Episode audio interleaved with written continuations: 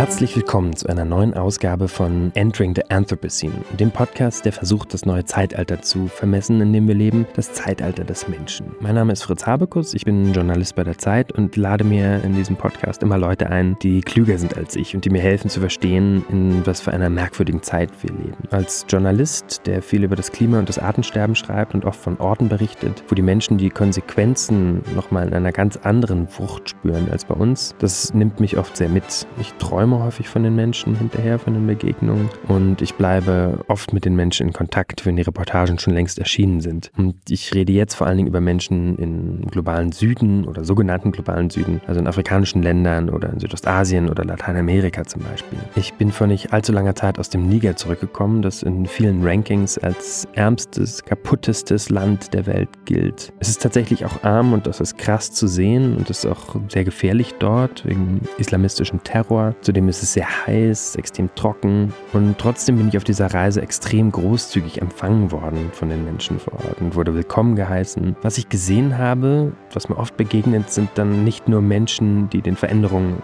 ausgeliefert sind, sondern Menschen, die praktische Probleme haben, aber genauso viele Ideen, wie sie ihr Leben besser machen können, die Träume haben, die Ziele haben, die wissen, wie Leben geht. Und die Reise in den Niger war eine, wo es mir sehr schwer gefallen ist, zurück nach Europa zu kommen und diesen, ja, mit ein bisschen Abstand eigentlich kaum vorstellbare Luxus zu sehen, in dem wir hier leben. Und das sage ich bewusst jetzt als jemand, der vergleichsweise privilegiert ist. Das andere, was mir in dem Kontrast schwer gefallen ist, war diese Breitbeinigkeit, mit der dieser Status verteidigt wird, als quasi sowas wie ein Recht, der uns zusteht. Was mich daran so ärgert und beschäftigt, ist zum einen die Beschränktheit, sich andere Zukünfte vorzustellen und zum anderen das nicht wahrhaben wollen, welche Konsequenzen und welches Leid diese ökologischen Krisen jetzt schon anrichten. Das ist ungefähr das Spannungsfeld, über das ich heute sprechen möchte. Und zwar zum einen mit der Transformationsforscherin und Politökonomin Maya Göpel. Sie hat vor ein paar Jahren eines der meistgelesenen Sachbücher des Jahres geschrieben. Unsere Welt neu denken heißt es. Und im letzten Jahr den Bestseller Wir können auch anders nachgelegt. Und da ist der Journalist und Autor Mohamed Amjad. Mo und ich waren mal Kollegen bei der Zeit. Jetzt ist er freier Autor und damit ziemlich erfolgreich. Unter anderem für die Taz schreibt er als Kolumnist oder hat Bücher geschrieben wie Der weiße Fleck und der Weißen und jetzt zuletzt Let's Talk About Sex, Habibi. Ich will mit den beiden darüber sprechen, wo die strukturellen Gemeinsamkeiten zwischen Klimakrise und Rassismus und Ungerechtigkeit liegen und herausfinden, was man voneinander lernen kann. Die beiden sind regelmäßig Gast in Talkshows und also sehr geübt in der öffentlichen Debatte. Und ich habe Maya gefragt, ob sie es als konstruktiv empfindet, wenn sie etwa zu Markus Lanz oder Maybrit Illner eingeladen wird.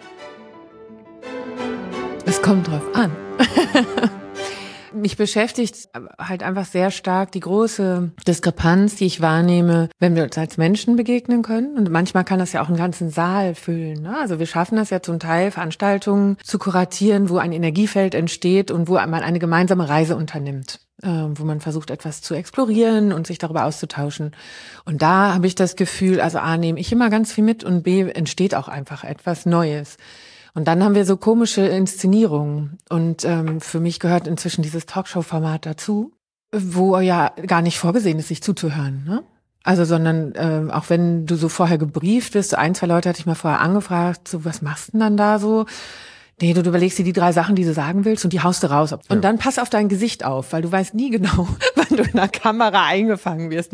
Und ich kann das nicht. Also erstens, wenn ich mit Menschen da sitze, versuche ich wirklich halt zu verstehen, was passiert. Und vor allem spielt in meinem Gesicht dann auch die Musik, wenn ich den Eindruck habe, uff, das ist jetzt aber wirklich schwer nachzuvollziehen.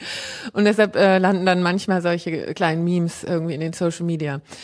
Ich finde, aber den Punkt, den ich eigentlich machen will, ist, dass ich das Gefühl habe, momentan, und das beschäftigt mich wirklich sehr, sehr, sehr auf dieser politischen Bühne und auf dieser Inszenierungsbühne, Führungspersonen Dinge so darstellen, wo ich natürlich aus der wissenschaftlichen Perspektive weiß, das stimmt halt stumpf nicht. Und wir aus der wissenschaftlichen Position immer mehr in diese Rolle gedrängelt werden, wie so ein Watchdog zu funktionieren und zu sagen, das ist aber so nicht zutreffend. Vielleicht das Eindrucksvollste war natürlich für mich ähm, im Wahlkampf. Also da haben die unterschiedlichen Parteien ja auf einmal, nachdem das Bundesverfassungsgericht gesagt hat, ups, Also das mit dem Klimagesetz, das reicht nicht. Ähm, bessert das mal nach, weil wir haben ja sowas wie gleiche Berechtigung zwischen Generationen. Und wenn wir jetzt nicht schneller agieren, dann lastet viel zu viel auf den zukünftigen Generationen. Mhm. Also in der Konsequenz und was es kostet, den Klimawandel dann zu bekämpfen. Und dann waren bei allen Programmen auf einmal, natürlich stehen wir zu diesem Klimaziel und natürlich machen wir das. Und auch eine liberale Partei war komplett für dieses Klimaziel, na klar. Und wir durften die dann auch nicht mehr kritisieren. Aber was natürlich Kolleginnen und Kollegen gemacht haben, haben sich die Parteiprogramme angeschaut und haben geguckt, welche Maßnahmen sind denn vorgesehen.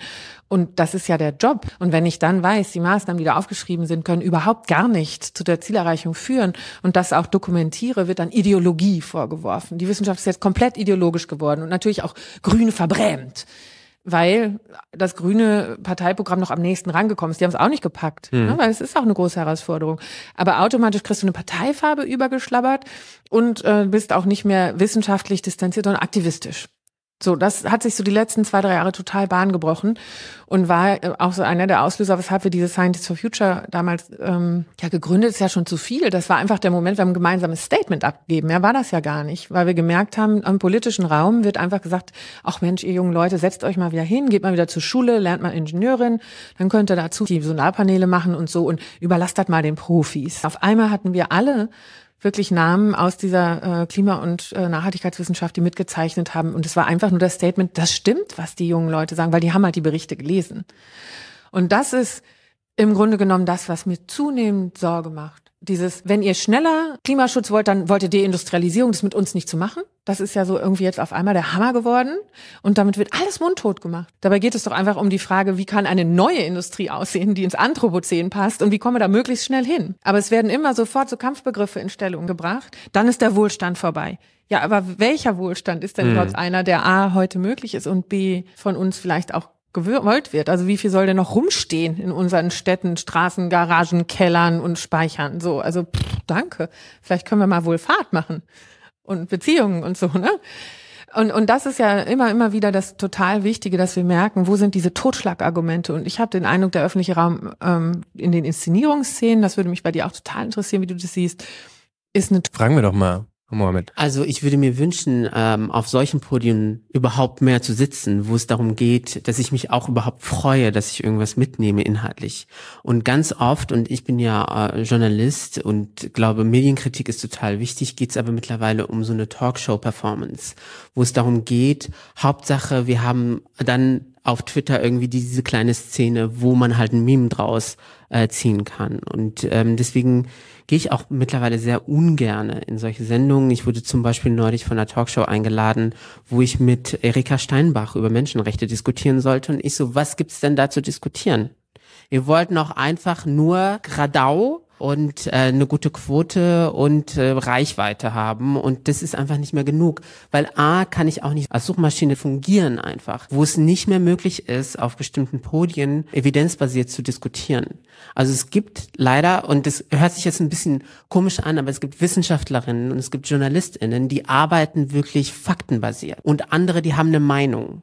Und das ist nicht gleichzusetzen. Man kann eine Meinung haben und man kann sie in Deutschland, keine Sorge, immer und überall äußern. Aber dann sitze ich halt mit irgendwelchen Erika Steinbachs auf dem Podium und die sagt, ich, dass sie nichts mehr sagen darf.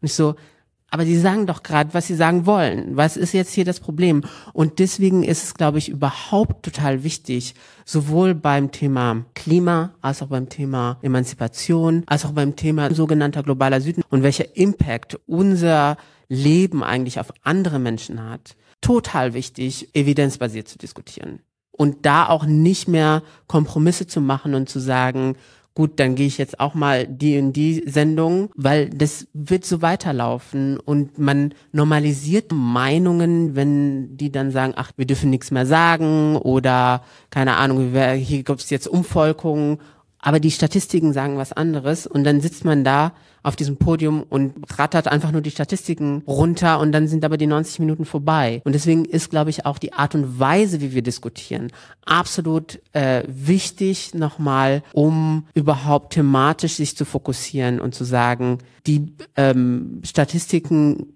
der, die Umwelt leidet. Äh, Menschen in Afghanistan, Menschen in Pakistan, Menschen in Nigeria leiden mehr äh, unter dem Klimawandel und wir diskutieren hier über Kartoffelpüree im Museum Barberini. Also die Fallhöhe ist einfach nochmal eine ganz andere und deswegen freue ich mich auf diesen Abend. Ich merke das auch in, in meiner Arbeit zum Teil, dass ich das Gefühl habe, es gibt bestimmte Punkte, auf die, hinter die will man eigentlich, oder be bestimmte Diskussionsstände, hinter die will man eigentlich nicht zurück, dass man sich dieses Argument, was in Klimadiskussion häufig kommt. Ja, aber wenn wir in Deutschland, wir machen doch nur zwei Prozent, was sollen wir dann hier in Europa ausrichten? Das, man hat sich 2015 in einem international bindenden Vertrag darauf geeinigt, dass alle ihren Teil beitragen müssen und dass reiche Länder, industrialisierte Länder, die einen Reichtum damit gemacht haben, fossile Energien zu verbrennen, einen größeren Anteil leisten müssen als andere. Darauf konnte man sich einigen, in, in, selbst in so einem Vertragsstaatenwerk wie dem, wie dem Klimaabkommen, was konsensual funktioniert. Das heißt, wenn einer da keinen Bock hat, kann er das ganze Ding sprengen. Und trotzdem hat man es geschafft, sich darauf zu verständigen. Trotzdem muss man oft dieses, diese Diskussion führen. Und es kommt einem so vor, so, okay, wenn wir jetzt immer noch darüber reden, dann kommen wir nicht voran. Was sind denn die Punkte, an denen wir oder wie geht man damit um? Du hast bei Erika Steinbach nur for the record nicht zugesagt? Nein, habe ich natürlich nicht. Ein ganz wichtiger Punkt dazu ist, dass viele Debatten ahistorisch geführt werden. Wenn Debatten ahistorisch geführt werden, dann können wir auch nicht über Verantwortung wirklich sprechen. Was es bedeutet, eine gewisse koloniale Dividende zum Beispiel aufzuarbeiten historisch. Maya, du kennst dich besser aus mit, ähm, mit den Verantwortungen im, im, in Sachen Klimaschutz. Aber ich gucke natürlich jetzt auf die Klimakonferenz in Ägypten und denke mir, was ist das eigentlich für eine Veranstaltung? Wir machen nur zwei äh, Prozent CO2, ähm, irgendwie äh, pusten wir in die in die Umwelt, aber wir verkaufen diesen Menschen auch äh, Stinkediesel. VW und man kann in Kairo wirklich nicht mehr atmen. Das sind so, glaube ich, ganz ähm, simple Möglichkeiten, um nochmal das Machtgefälle zu illustrieren, über das ich sehr gerne sprechen. Das Problem ist nicht nur, dass die Kunden das wollen, sondern auch diejenigen, die die politischen Entscheidungen das wollen die sind jetzt gerade bei einem autokratischen Regime zu Gast, wo Coca-Cola die ganze Konferenz sponsert. Ich habe gerade auf dem Wiki her gelesen, dass sich die ersten JournalistInnen und die ersten PolitikerInnen schon TripAdvisor-mäßig über das Hosting überhaupt aufregen, weil das Essen ist zu teuer und also so wie deutsche Touristen halt irgendwie äh, sich bei äh, Lidl oder Aldi oder Penny eine äh, Pauschalreise buchen und sagen, aber der Muezzin war zu laut. Und äh, ich denke mir, was macht ihr eigentlich dort? Sisi, ein Regime, das wirklich mörderisch ist, hat Menschen eingesperrt, zehntausende Oppositionelle sind eingesperrt und man geht dahin und gibt diesem Regime, das sich einen Scheißdreck um die Umwelt kümmert im eigenen Land. Einfach eine Plattform, während einige Kilometer weiter äh, entfernt eine Retortenstadt als Hauptstadt entstanden ist, mit Unmengen von Beton. Ich bin kein Klimaexperte, aber ich habe gelesen, Beton ist jetzt nicht die geilste Sache, die man in die Wüste zum Beispiel auch äh, kippen kann. Dann denke ich mir, Annalena Baerbock, Olaf Scholz und alle, vielleicht sollte man es in dem Fall nicht so machen. Ich weiß nicht, wie du dazu stehst. Nein, ich war auch äh, auf mehreren dieser Konferenzen. Ich finde, es ist einfach immer total wichtig, auch zu fragen, warum fahre ich wohin und mit welchem Ziel und was liegt tatsächlich auf dem Tisch. Ne? Und ich hätte jetzt gehofft, weil eigentlich das große Thema, was dieses Jahr verhandelt werden sollte, weil, und jetzt geht es genau um diese historische Frage auch und um das Anerkennen dessen, dass der Klimawandel, Fritz, wie du es beschrieben hast, natürlich schon gut unterwegs ist. Und wir selbst, wenn wir jetzt sehr schnell, sehr viel täten, noch so Bremswege haben. Das heißt, wir wissen, es wird jetzt ja mindestens 20 Jahre noch weiter wärmer werden, selbst wenn wir anstatt den höchsten CO2-Ausstoß ever das mit der Umkehr geschafft hätten. Und da geht es genau darum zu sagen, die viele der Konsequenzen heute Stichwort Pakistan mit der wahnsinnigen Hitze oder auch tatsächlich ganze Flächen, die nicht mehr bewirtschaftbar sind, ähm, wo Menschen einfach fortziehen müssen, weil sie gar keine Lebensgrundlage mehr haben und ähm, auch zum Teil eben die Wirbelstürme, wie stark die Korrelation jeweils ist, macht dann die Attributionsforschung. Aber wir haben ja sehr klar schon diese äh, Beweislast ein, dass viele der Konsequenzen, die heute insbesondere in den Ländern auflaufen, die gleichzeitig wenig reich geworden sind durch die Nutzung der Fossilen bisher, weil wir eben die Industrialisierung primär vorangetrieben haben, kompensiert werden müssen für diese. Und das bringt ja zum ersten Mal wirklich diese Frage auch auf, wo fange ich an, Gerechtigkeit zu rechnen? Und das ist ja ganz wichtig, auch mit dieser dieser Statistik um sich Schmeißerei, das, ich finde, es müsste die Bringschuld sein, bei jeder Einzelnen wirklich klar zu erklären, was zeigt die jetzt an und welche gibt es noch um diese eine Sache zu messen. Also die CO2-Emissionen sind ja so wichtig. Einmal gibt es die pro Land und heute. Und dann kommen wir auf diese, wir sind ja nur für zwei Prozent zuständig. Und dann gibt es natürlich pro Kopf heute. Und dann sieht Deutschland schon ganz anders aus. Da haben wir mit unseren 10, 11 Tonnen pro Kopf nicht so supi dabei obwohl andere Länder tatsächlich noch weiter oben drin sind. Ähm, und dann kannst du natürlich historisch zurückrechnen ne, und kannst kumulativ sagen, wer war dabei. Und dann sind natürlich all die europäischen Länder und US-Amerika etc. ganz weit oben. Ähnlich geht das bei Einkommensstatistiken ja auch. Ne? Wir sehen ganz oft im Moment, was haben die denn hier mit ihrer Ungleichheit? Ist doch gar nicht so schlimm. Guck doch mal, die Einkommensungleichheit in Deutschland seit 2005 steigt sie gar nicht mehr so doll. Ja, das ist der Gini-Koeffizient auf Einkommen. Gini-Koeffizient muss er einmal erklären. Muss ich. Ähm, der Gini-Koeffizient ist so ein Maß, mit dem man äh, versucht, die, die Einkommensspreite zu messen. Von 0 bis 1 geht das. 1 ist richtig schlimm hoch und 0 wäre sehr gering. Also dann sind das sehr ähnliche oder ähnlich reiche Gesellschaften. Wir sind, glaube ich, bei 0,7 oder so. Also ähm, nicht so richtig unten drin. Und vor allem das Wichtige ist, man kann nicht einmal auf Einkommen schauen, ich kann alles andere auf Vermögen gucken. Hm? Und bei uns ist der Vermögenskoeffizient, Gini-Koeffizient halt eine ganz andere Geschichte. Die erzählt eine komplett andere Geschichte über das, was in Deutschland passiert, als wenn ich die Einkommen anschaue. Und insbesondere, wenn wir dann noch zugucken, wo Steuersätze sind, auf Einkommen irgendwo bei 42 Prozent, sobald man ein gewisses, nicht so hohes, wenn man sich anguckt, wie viel einige bei uns verdienen können, Einkommen hat und dann bei Kapital, sprich, wenn ich einfach Geld habe und das für mich arbeiten lassen kann, dann zahle ich halt nur 25 und dann wundern wir uns, dass diejenigen, die Geld haben, was für sie arbeiten kann, auch viel schneller reich werden, aber das ist dann Vermögen. Ist kein Einkommen, sondern ist Vermögen. Und zack, äh, fällt das eben aus der Statistik, mit der wir dann offiziell am meisten die Ungleichverteilung messen, raus. Und deshalb ist das immer so wichtig, finde ich, ja, in diesen Dialogen zu gucken, wie denn eigentlich die Zahlen, und jetzt komme ich natürlich aus der Ökonomie, ähm, auch Geschichten ja erzählen, die für andere dann nicht durchschaubar sind. Und gerade weil Zahlen immer so faktisch daherkommen und, und so, so naturgesetzlich präsentiert werden, ähm, dann so wenig hinterfragbar sind. Und deshalb würde ich mich genau das so wünschen, dass wir uns die Mühe machen zu sagen, Natürlich muss ich immer die Welt reduzieren, indem ich versuche, Ausschnitte zu nehmen und die Komplexität zu reduzieren, um, um es auch erzählbar zu machen. Aber ich versuche, die anderen kurz einmal mitzunehmen, warum ich so gemacht habe und nicht anders. Und anzuerkennen, dass es auch andere Komplexitätsreduktionen gibt und deshalb auch andere Blicke auf die Welt. Und dass wir natürlich durch das Wiederteilen der unterschiedlichen Blicke eigentlich in der Summe mehr sehen können. Und was wir momentan ja machen mit dieser zunehmenden Unsicherheit, anstatt zu sagen, hey, ich setz mal hier da deine Brille auf und baff, deine Brille hau ich dir schon mal weg, weil es gibt nur noch eins, richtig? Und der Rest ist falsch.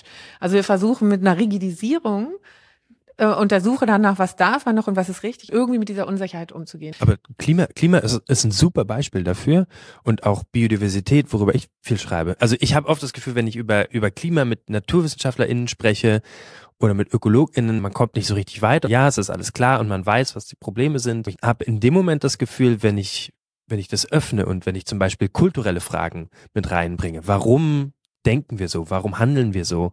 Was sind Muster? Was sind bestimmte Abhängigkeiten innerhalb der Gesellschaft und in unseren Denkmustern, die dazu führen, dass es mir gelingt, diesen weiterzukommen im Denken. Habt ihr einen ähnlichen Prozess durchgemacht? Ich würde sagen, ich habe das auf jeden Fall in den vergangenen Jahren durchgemacht. Genau diese Gedanken und der Versuch, ganzheitlich irgendwie sich auch Dinge anzuschauen, auch weil ich in der privilegierten Position bin, mich damit hauptberuflich auseinanderzusetzen und dann irgendwann mal für mich auch gelernt, Klimaschutz ist Black Lives Matter, weil es ist wahr, dass äh, es einfacher ist, in Deutschland oder in den Niederlanden sich eher anzupassen an die Veränderungen durch den Klimawandel als in Nigeria oder Pakistan.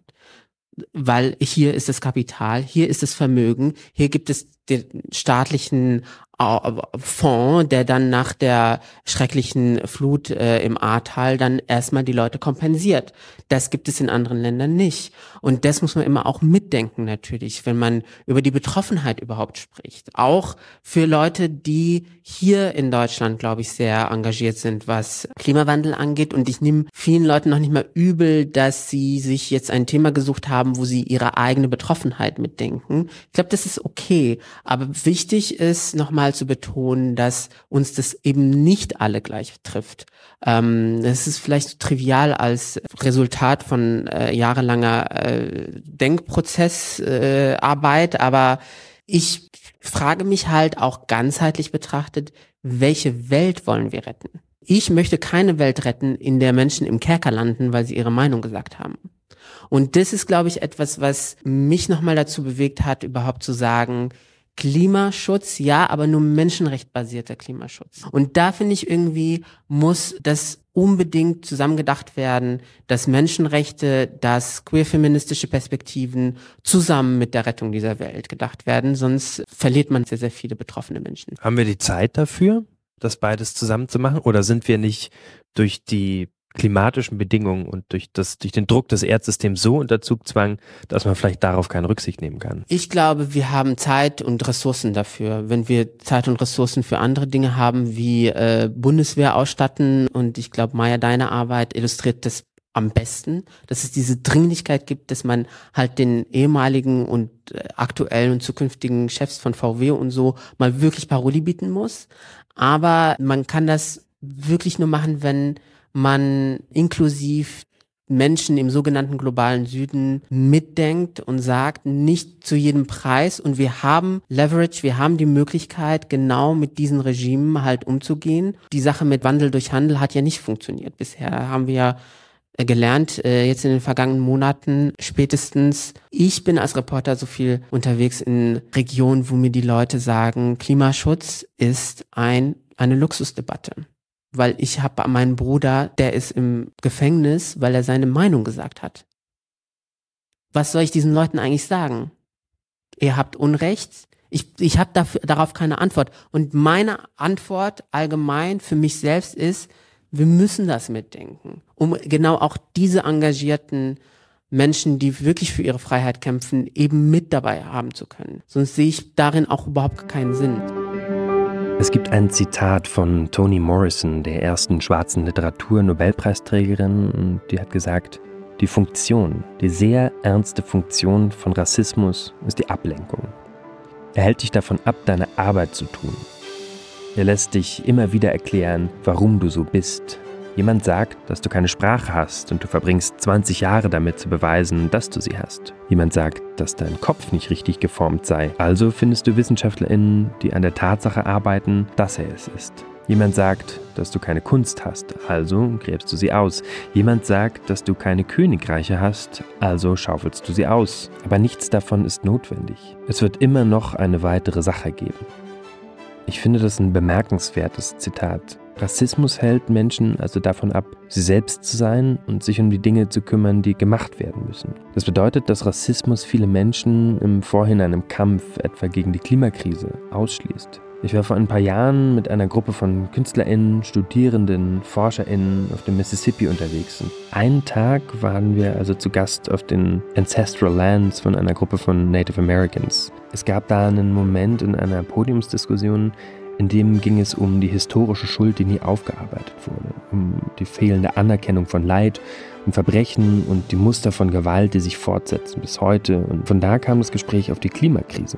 Und die indigenen Menschen haben sinngemäß gesagt, ja, okay, das ist wichtig, aber wir kümmern uns erstmal um die Sachen, die uns am wichtigsten sind. Es gab dann eine Reaktion eines weißen Wissenschaftlers, der gesagt hat, aber das Klima, das ist doch Menschheitsaufgabe. Das muss unsere Priorität sein, sonst schaffen wir das nicht. Die Leute haben gesagt, ja, okay, macht, aber wir machen erstmal die Sachen, die uns am wichtigsten sind und das ist Heilen und Anerkennung. Das bringt mich jetzt zu der Frage, wie es gelingen kann, die Klimakrise anzugehen und gleichzeitig diese Massen an historischer Schuld nicht zu ignorieren, die sie erst hervorgerufen hat.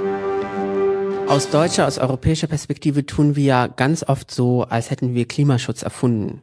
Und das stört mich wirklich. Also ich beschreibe in meinem zweiten Buch so, ich war dann im ersten plastikfreien Supermarkt der Welt in Kreuzberg, wo ich dachte, das hat meine Oma auf dem Bazar gemacht, bis irgendjemand in Neuss die Plastiktüte erfunden hat und sie überall verteilt hat.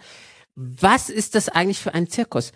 Äh, toll, wir machen jetzt äh, Carsharing und wir machen jetzt irgendwie so smarte Apps. Und ich so, warst du mal in Nairobi, warst du mal in Kairo, die Leute sharen wie blöd, weil sie auch gezwungen sind, genau diese Mobilitätskonzepte sich auszudenken, äh, weil die Städte leider so aufgebaut sind, wie sie aufgebaut sind. Wir machen jetzt das Passivhaus. Das ist die Altstadt von Marrakesch. So, und deswegen ist es, glaube ich, total wichtig, auf Augenhöhe auch über Klimaschutz zu diskutieren, weil es gibt das Wissen und wir müssen nicht immer wieder das Rad neu erfinden. Und es gibt auch den Respekt, wenn du über ähm, Native American Culture sprichst, der Respekt vor der Natur und vor den Ressourcen. Da können wir aus eurozentrischer Perspektive was von äh, diesen wirklich sehr etablierten Kulturpraktiken lernen für uns selbst und nicht hingehen und Leute, keine Ahnung, hinschicken und sagen, jetzt äh, werden wir euch beibringen, wie ihr plastikfrei einkaufen geht. Das ist ja absolut jetzt ein banales Beispiel, aber manchmal ist es auch sehr lustig, wie, weil wir auch am Anfang gesprochen haben, wie wir äh, diskutieren, wie wir Diskurs machen, wie auf globaler Ebene auch so getan wird, als wenn wir die Vorreiter finde ich. Im Prinzip ist die Frage, wer wird gehört und wer wird an Diskussionen beteiligt und wer darf, wer darf sprechen, oder? Ich muss gerade an das Buch Unlearn Patriarchy nennen, äh, denken, ne? was gerade vor kurzem herausgekommen ist von einer, von einer Gruppe Frauen. Und dieses Unlearn, äh, also habe ich bei dir jetzt äh, für mich die, die Anschlussfähigkeit sofort gesehen, weil das ja viel mit dem zu tun hat, wie gucke ich auf die Welt. Ne? Und dieses Verlernen doch mal wieder nur deine eine Brille als die richtige zu empfinden und setz mal ein paar andere auf. Und huch, da sieht es auf einmal ganz bunt aus und ganz anders aus. Und vor allem sind die Dinge nicht mehr so selbstverständlich. Und ich glaube, worauf du abzielst, ist ja ein Stück weit dieses, wer hat eigentlich die Beweislast?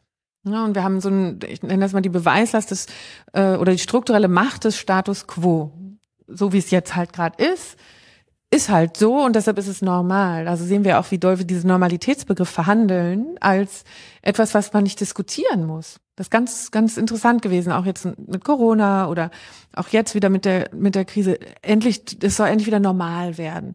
Und diese Frage von, was war denn eigentlich daran normal, so zu leben, die fällt da irgendwie komplett hinten runter, ne? Und dafür sind diese Bewegungen ja so wichtig, die immer mal wieder diesen, diesen Status quo irritieren und sagen, da geht auch mehr. Oder zumindest geht's anders, so. Und in, in der Essenz ist das ja auch eigentlich das, was ich unter einer liberalen Gesellschaft verstehen würde. Ne, eine offene und liberale Gesellschaft ist, muss doch mit dieser Neugierde eigentlich unterwegs sein. Und jetzt finde ich es total interessant, dass diejenigen, die am lautstarksten Liberalismus für sich in Anspruch nehmen, so unverschämt und unwillend sind, anderen mal zuzuhören überhaupt. Ne? Und das ist ja total irre. Also ich glaube, das abgefahrenste oder für mich verstörendste, was ich diese Woche gesehen habe, war ein Post auf Twitter von einem Verleger, der ich sag nachher, wie die Bücher heißen, ähm, der sich mit diesen zurückgegelten Haaren mit einem großen Pappschild vor einen Privatjet setzte und da stand dann einfach so breitbeinig Fuck you last generation. Und das war für mich so wirklich die Manifestation von Aggressivität. Und dann müssen die Menschen, die auf, dem, auf den Straßen wirklich sagen, können wir diese Normalität mal unterbrechen? Hallo, wir wissen doch, dass die wirklich uns nicht hilft, die Ziele zu erreichen. Das ist ja auch so wichtig. Jetzt sagen sie alle, ja, aber es gibt halt keine demokratischen Mehrheiten. Aber es gibt ja ein Verfassungsgerichtsurteil und es gibt eine Verfassung selbst. Also dieser Demokratiebegriff, wie der gerade auch so ins Wackeln kommt, als wäre nur die aktuelle Mehrheitsmeinung etwas Demokratisches. Als gäbe es so etwas wie eine Verfassung nicht. Als gäbe es nicht einen ganz klaren Auftrag von PolitikerInnen, auch entgegen einer Mehrheitsmeinung dafür zu sorgen, dass wir nicht in Kataklysmen reindonnern und dass wir vielleicht eine Verfassung einhalten. Das verhandeln wir an anderen Stellen auch. Und wenn Menschen, die dann die Bücher Ego schreiben und 31 Regeln, die sowieso abgeschafft gehören, damit sie frei sind oder so.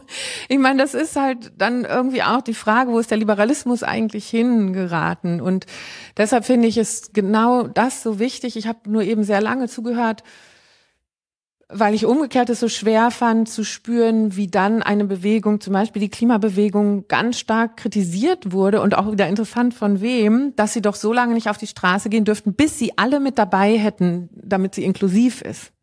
Und das ist ja dann wiederum, wie, wie schlägst du eigentlich eine Bewegung mit dem, wofür sie schon auch steht, aber sie darf nicht anfangen, sich zu bewegen, bevor sie alle schon mal repräsentativ in der Bevölkerung mobilisiert hat, bevor sie das erste Mal rausgeht. So, what? Also dann darf ich ja für nichts mehr anfangen. Und das ist, glaube ich, das, wo wir auf der progressiven Seite total aufpassen müssen, dass wir uns dem nicht hinreißen lassen, uns das gegenseitig zu stark vorzuwerfen. Weil wir diesen Wunsch nach Offenheit haben, bin ich in so vielen Kontexten gewesen, wo es echt bunt war im Vergleich zu dem, was man sonst so sieht an Veranstaltungen und sonst. Und trotzdem, wir sind nicht inklusiv, wir haben zu wenig und dann fällt dir immer irgendwas ein, was du bestimmt nicht geschafft hast, so reinzubringen, wie du vielleicht das wünschen würdest. Aber ich weiß nicht, ob der Punkt so ein bisschen so ging. Wie kommen wir in die Bewegung, wenn wir vorher ganz, ganz doll darauf achten müssen, haben wir jetzt wirklich alle, alle dabei. Und für mich ist dieser Tanz, und ich glaube, anders möchte ich ihn auch nicht beschreiben, zwischen gehen dürfen und nicht abhängen.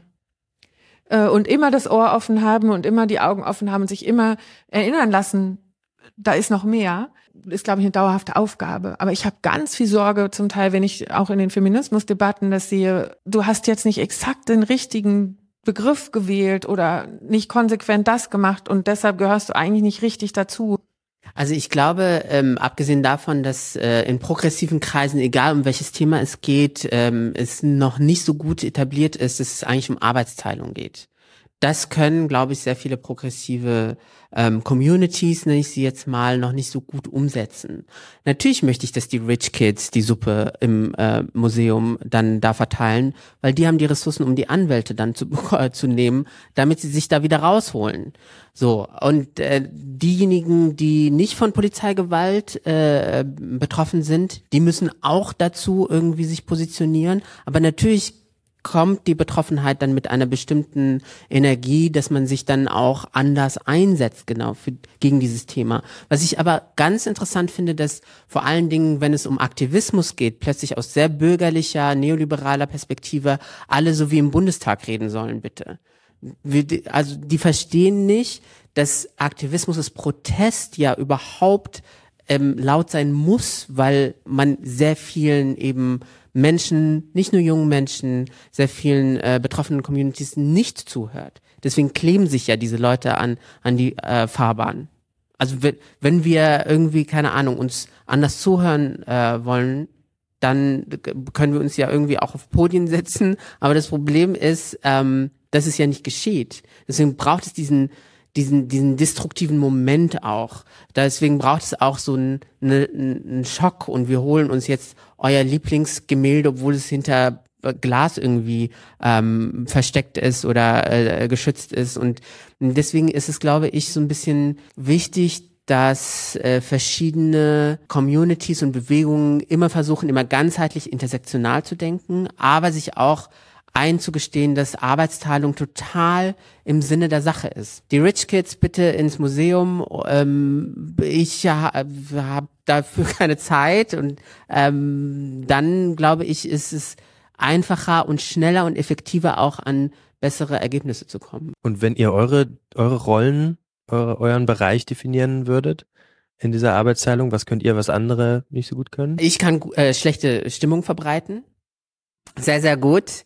Ähm, ich kann auch Dinge, die, glaube ich, ähm, meine Aufgabe journalistisch betrachtet, aber auch als Autor ist es, glaube ich, auch nochmal einfach die ähm, Problematik darzustellen. Also möglichst faktenbasiert, auch rekurrierend auf äh, WissenschaftlerInnen und äh, das, was halt äh, bestimmte EntscheidungsträgerInnen hier im äh, Regierungsviertel eben nicht lesen wollen. Und manchmal lässt es sie kalt, manchmal sind sie super beleidigt und dann finde ich es ganz gut, wenn die super beleidigt sind und es ihnen dann doch nicht egal ist. Ich finde eigentlich, ich decke erstmal voll gerne den Tisch. Ich wünsche mir einfach diese Bereitschaft, ähm, sich zuzuhören und den nächstmöglichen Schritt zu finden. Also ist ganz tief in mir verankert. Und es hat aber nicht, ist nicht das gleiche wie eine Harmoniesucht, gar nicht, sondern wir haben uns früher auch sehr gestritten zum Teil, aber es geht, und meinen Kindern schreibe ich mir natürlich auch gelegentlich, ähm, aber es geht immer ganz schnell vorbei und ich habe überhaupt kein Talent zum Nachtragen. Wie eine ganz Energieform, die kriege ich nicht. Komm, ich habe ich keinen Zugang dazu, weil ich auch nicht weiß, was das hilft, so, ne? Aber es muss auch raus. Also die Energie, alles wegzudrücken, habe ich auch nicht. Deshalb decke ich total gerne einen Tisch und suche immer wieder das, äh, das Gespräch und scheue auch überhaupt nicht Menschen einzuladen, äh, mit denen ich weiß, ich bin überhaupt nicht einer Meinung. Es gibt natürlich einige, wo ich sagen würde, nee, sorry, das, das passt jetzt hier nicht mehr hin. Aber was mich dann immer sehr irritiert, ist, wenn da überhaupt keine Tischmanieren sind. Und ich das Gefühl habe, so, was ist denn jetzt eigentlich los? Also warum sitzen wir denn dann an diesem Tisch? Und dann merke ich, bleibe ich so drei, vier Runden auch noch freundlich und versuche es mit Argumenten und dies und das. Und in letzter Zeit ist mir aufgefallen, ne, eben besagte Social Media, ich bin jetzt die famous Mic Drop Tante. Also die dann irgendwann sagt, und dann einmal irgendwie so einen Monolog hält und dann mal eben kurz Roms, die Zerstörung des bescheuerten Arguments oder Abwesenheit von Argument, so. Und ich habe tatsächlich auch diese Geste neulich bei mir wahrgenommen. SPD-Debattenkonvent. Ich hab jetzt fertig. Und das ist dann vielleicht auch der Moment, wo so Roms es irgendwie auf dem Tisch. Stimmt, das ist mir auch schon mal passiert. Ich habe tatsächlich mal, als wieder ein, die alten Herren sind mühsam zum Teil. Also es sind bestimmt auch ganz wundervolle alte Herren hier in diesem Saal, aber ich habe mich so lange geweigert für diese Zusammenschnürung auf alte weiße Männer und ich finde es auch immer, wir müssen die flexibel halten noch. Aber es ist wenn ich eine Sache zusammenfahren sollte, wo, wo ich wirklich diese äh, Tischmanieren vermiese, dann ist es das. Und es hat natürlich mit der strukturellen Macht des Status quo zu tun und dem, in welcher Position ich in dem sitze. So. Und manchen ist es bewusster und anderen nicht. Da ist es mir tatsächlich auch schon mal passiert. Also wenn die so gar nicht zuhören und den kleinsten Moment nur suchen, um dich wieder zu unterbrechen und dann rumzulecturen, sie wissen es eher, also habe ich tatsächlich mal irgendwann so richtig so wam auf diesen Tisch gehauen auch. Es das fühlt sich gut an. Ja, das Verblüffen in der Menge ist auf jeden Fall eindrucksvoll, wenn es dann passiert ist. Aber ich weiß nicht, wie es bei dir ist. Es ist nicht kontrolliert. Also es ist überhaupt kein bewusster Vorgang, sondern ich werde dann gelebt. Also da sind dann eher so. Bei mir ist es kontrolliert, weil ich das natürlich auch im Text verarbeite zum Beispiel. Also dieses auf den Tisch hauen und zu sagen, so geht es nicht und hier sind die Evidenzen und eigentlich können wir natürlich darüber diskutieren, wie wir das Problem jetzt anpacken, aber nicht, dass es das Problem gibt. Und das würde ich mir zum Beispiel bei der Klimakatastrophe wirklich wünschen dass wir nicht mehr auf, äh, also wirklich aufhören, immer wieder von Anfang an Dinge zu hinterfragen, so Trump-mäßig. Wir haben ja hier aus deutscher Perspektive so aha, Alternative Facts, hahaha, aber das passiert ja den ganzen Tag genau hier in diesem Diskurs, in dem wir uns auch bewegen. Und irgendwann mal kann man einfach nicht mehr weil es ist äh, natürlich, was ist richtig, was ist falsch, aber es gibt halt bestimmte Evidenzen und die kann man nicht jeden Tag nochmal neu auf den Tisch legen und neu erklären und dann kommt jemand und sagt irgendwie, nee, das stimmt so überhaupt gar nicht. Und wenn man fragt, was ist ihre Quelle? Gibt es gar keine Quelle. Und dann ist manchmal so ein Mic Drop eigentlich ganz okay. Und ich bin sehr nachtragend, by the way. Super nachtragend. Es gibt mir Energy, dass ich ein Jahr an einer Recherche arbeiten kann und dann hoffentlich mein. Aber die Frage ist ja schon irgendwie, wie, wie viel, wie viel Destruktion braucht man und wie viel, also auch für sich selber, um sich auch abzugrenzen und den ganzen Quatsch nicht immer mitzumachen? Und ähm, wo sind Allianzen, die, die wichtig sind, um, um voranzukommen? Und mit wem verbündet man sich und wessen Nähe sucht man? Sind das Dinge, über die ihr auch nachdenkt? Also ich adressiere euch jetzt beide als dich jetzt weniger als Autor und dich jetzt weniger als Wissenschaftlerin, sondern beide irgendwie als öffentliche Personen im weitesten Sinne, mit einer, die ein Thema haben, für das sie stehen. Also ich habe schon eine schwarze Liste inzwischen, wo ich genau weiß, wer sich wie einmischen wird. Angeführt wird die von einem Herren, der mich in euch als Klimadomina dann ja auch, das neue Genre, die Klimadomina. ähm, ich meine, das ist dann so bekloppt, da kannst du das auch nicht mehr ernst nehmen, das kannst du irgendwie so vorbeifliegen lassen. Ne? Aber es ist, es ist, ich habe wirklich viel drüber nachgedacht. Es ist eine bestimmte, ähm, gerne sitzen die im Wirtschaftsressort von irgendwelchen Zeitungen oder sind halt Chefs von den Konzernen, die bisher sehr erfolgreich gewesen sind. Ja, in diesen letzten 40 Minuten sind einige Punkte angesprochen, die ich so nicht erwartet hätte. Die Rolle von Allianzen zum Beispiel, wie wichtig es ist, Arbeitsteilung zu haben beim Aktivismus und sich gegenseitig zu unterstützen. Beleidigt sein kann auch eine Quelle von Energie sein, aber auch der Wille, immer einen gemeinsamen Weg zu finden. Auch wenn er erstmal aus Streit besteht. Maya Göpel und Mohamed Amjahid so zusammenzubringen, war ein Experiment, weil die beiden sich mit auf den ersten Blick ziemlich unterschiedlichen Themen beschäftigen. Aber ich finde, in der letzten Dreiviertelstunde ist sehr klar herausgekommen, dass Klimaungerechtigkeit und Rassismus die gleichen Wurzeln haben. Dass man über Ungleichheit sprechen muss, wenn man über Lösungen redet. Dass es einen Raum geben muss, in dem wir über Heilung und Anerkennung sprechen können, damit wir weiter können, damit wir weiterkommen. Wie genau das gelingen kann, darüber bleibt zu reden. Wir haben das versucht in anderen Folgen, die ich euch empfehlen möchte, etwa mit der Klimaaktivistin Luisa Neubauer und Bernd Ulrich, dem stellvertretenden Chefredakteur der Zeit, oder mit der Alexander von Humboldt Biografin und internationalen Bestsellerautorin Andrea Wulff oder mit der Ornithologin Kim Ortega vom Museum für Naturkunde Berlin, mit der ich darüber spreche, welche heilende Kraft in der Natur steckt, die uns in unseren Städten begegnet. Ich möchte Danke sagen an die Menschen, die Entering the Anthropocene möglich gemacht haben. Dieser Podcast ist im Rahmen von Stadtnatur, Berlin ökologisch denken entstanden einem Projekt der Urania Berlin, gefördert von der Senatsverwaltung für Umwelt, Mobilität, Verbraucher und Klimaschutz des Landes Berlin. Danke euch fürs Zuhören und bis bald. Ciao.